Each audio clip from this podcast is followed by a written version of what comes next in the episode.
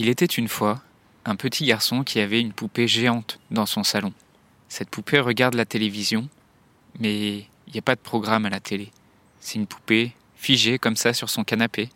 Ce garçon, il vit dans un univers très coloré, un univers de studio de cinéma, ou comme dans une maison de poupée.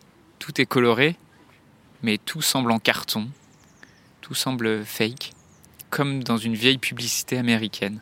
Ce petit garçon, il, essaye de jouer avec sa poupée. Il la fait manger, il lui donne sa douche, mais la poupée est toujours figée. Et cette musique entraînante, où t'es, papa, où t'es? Dis-moi où est ton papa Dans un monde où la question de la mort est souvent taboue, où vivre un deuil signifie encore être jugé, provoquer de la gêne, de l'incompréhension, quand ce n'est pas de la pitié, la grande question est celle-ci. Comment des orphelins comme nous, qui avons vécu très tôt la mort d'un parent, qui ne voulons pas porter ce poids sur nos épaules toute notre vie, ni qu'il impacte nos relations actuelles. Comment nous pouvons y donner un sens nouveau, construire des relations plus profondes, et surtout, comment nous reprenons le pouvoir sur nos vies? Mon nom est Johan, et bienvenue chez les orphelins résilients. Paul Van Aver, que tu connais sûrement sous le pseudonyme de Stromae. Euh, il est né en Paul est né en Belgique d'un père rwandais d'une mère belge. Son père, en fait, c'est un dragueur. Son père, c'est un, un coureur et il sera quasiment jamais là pour lui dans son enfance. Son père, c'est un architecte qui vit entre le Rwanda et la Belgique. Et sa mère, donc, elle l'élève seule avec ses trois autres frères et sœurs. Et Paul, quand il a 9 ans, alors qu'il avait vraiment très peu de nouvelles de son père, sa mère apprend qu'il est mort et qu'il est mort dans le, dans le génocide des Tutsis au, au Rwanda. Le génocide des Tutsis au Rwanda, c'est pendant trois mois, en 1994, 800 000 Rwandais qui sont tués. C'est le génocide le, plus rapide de l'histoire et celui qui a créé le, plus de morts par jour. Et sans entrer dans les détails politiques, en fait, c'est dans, un contexte de, guerre civile au Rwanda qui oppose deux groupes de population. D'un côté, les, le gouvernement Hutu euh, et de l'autre, les, les Tutsis, euh, et en fait, le gouvernement refuse de réintégrer les, les Tutsis qui ont été exilés. Et pendant ce, génocide, les extrémistes Hutus vont chercher à éliminer tous les Tutsis sur la, base simple de leur, euh, de leur identité. Et donc, Paul Van Haver, alias Stromae, il va apprendre euh, la mort de son père que trois ans plus tard, après cet événement. Il va l'apprendre en fait en, juste en demandant la confirmation à sa mère, euh, parce que ils sont, ils, n'ont pas réussi à se parler aussi clairement que ça, et donc il va demander à sa mère si son père Pierre est bien mort, et donc il l'apprendra seulement euh, trois ans après, euh, quand il aura 12 ans. Et donc c'est, sur cette relation à la fois complexe avec son père absent pendant toute son enfance et sur bah, cet assassinat puisqu'il a été tué dans un contexte politique international et euh, en même temps devant le, mutisme de sa famille que Stromae va grandir et se construire à partir de, de l'âge de, de 14 ans et sans pouvoir régler ses, ses questions sur l'histoire de son père ni pouvoir euh, espérer un jour rattraper le, le temps qu'il n'a pas pu avoir avec son père dans sa petite enfance. Il va devoir se construire et il va devoir construire sa vie. Et c'est à cet âge-là en fait qu'il commence à s'intéresser à la musique. Il s'inscrit à une académie de musique pour, euh, pour prendre des cours de solfège et de batterie. Et quand il est adolescent, sa mère l'inscrit dans un internat jésuite euh, qu'il appellera une, prison dorée. C'est là où en fait où il découvre le rap, c'est là où il commence à produire des morceaux sur son ordinateur. À cet âge-là, il se voit déjà artiste, il se voit déjà sur scène et il travaille dessus avec, euh, avec des amis et il va construire petit à petit tout son univers artistique qui est parce que c'est une personne qui est entourée d'énormément d'artistes, autant sur le côté musical, sur le côté visuel sur le côté euh, vestimentaire. C'est quelqu'un qui a le souci du détail et euh, il veut produire les choses à la perfection et il a aussi un, un grand sens des affaires.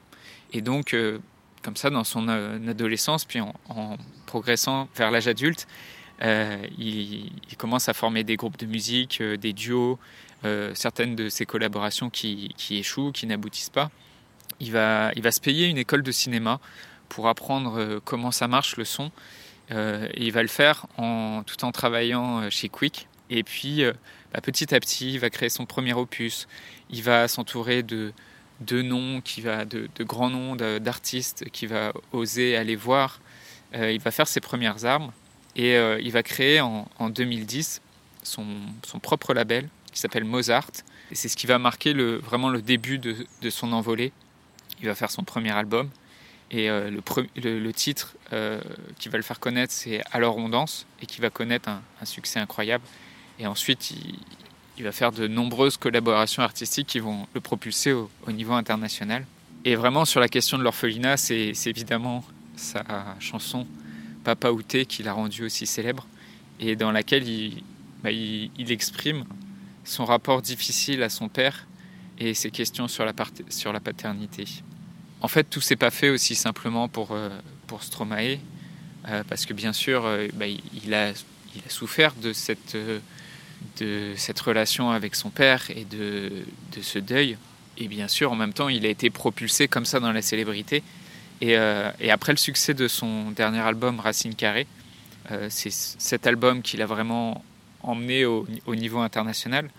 Euh, Stromae a connu euh, une, période de, grosse période de burn-out avec euh, des, problèmes de santé importants qui l'ont poussé à, se retirer du devant de la scène depuis 2016 et jusqu'à 2021. Là, il commence à peine à réapparaître. Au niveau sentimental, au niveau relationnel, Stromae s'est marié avec Coralie Barbier. Coralie Barbier, c'est c'est une styliste belge. Et ils ont la particularité d'être tous les deux orphelins, parce que Coralie aussi est orpheline de son père, et euh, elle l'a perdu quand elle avait que 7 ans.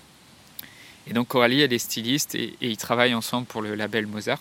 Et ils construisent ensemble le, couple qui leur correspond malgré, leur, euh, malgré leurs difficultés liées aussi à, l'exposition médiatique euh, de son mari, mais aussi malgré leurs leur douleurs respectives qu'ils ont connues dans leur enfance et ils ont eu euh, un fils en 2018.